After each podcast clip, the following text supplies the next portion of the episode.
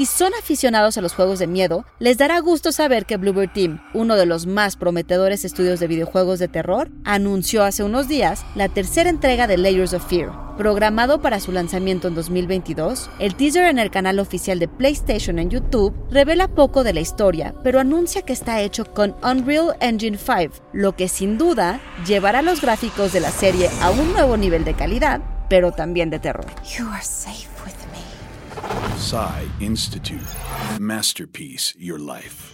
Unreal Engine es un motor de juego desarrollado por Epic Games y usado por primera vez en el shooter en primera persona Unreal de 1998. Escrito en lenguaje C++, presenta un alto grado de portabilidad y es compatible con una amplia gama de plataformas de escritorio, dispositivos móviles, consolas y hasta realidad virtual. La última generación, Unreal Engine 4, se lanzó en 2014 bajo un modelo de suscripción. Aunque se desarrolló en principio para juegos en la PC, desde entonces se ha utilizado en una variedad de juegos en 3D y además ha sido adoptado por otras industrias, y en especial la del cine y la televisión, para crear así escenarios virtuales que permiten el rastreo de los movimientos de la cámara, la composición de las imágenes y la edición de los decorados virtuales renderizados en tiempo real en pantallas LED.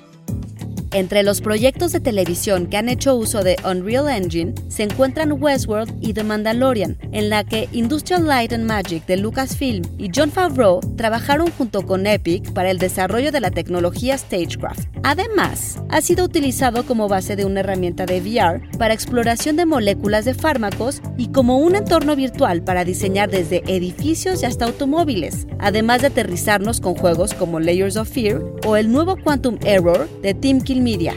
Unreal se puede descargar de forma gratuita desde 2015 y Epic permite su uso en productos comerciales en un modelo de regalías. Así que, ¿qué esperan para probarlo? Guión Antonio Camarillo con información del sitio GameRant.com y grabando desde casa, Ana Goyenechea. Nos escuchamos en la próxima cápsula SAE.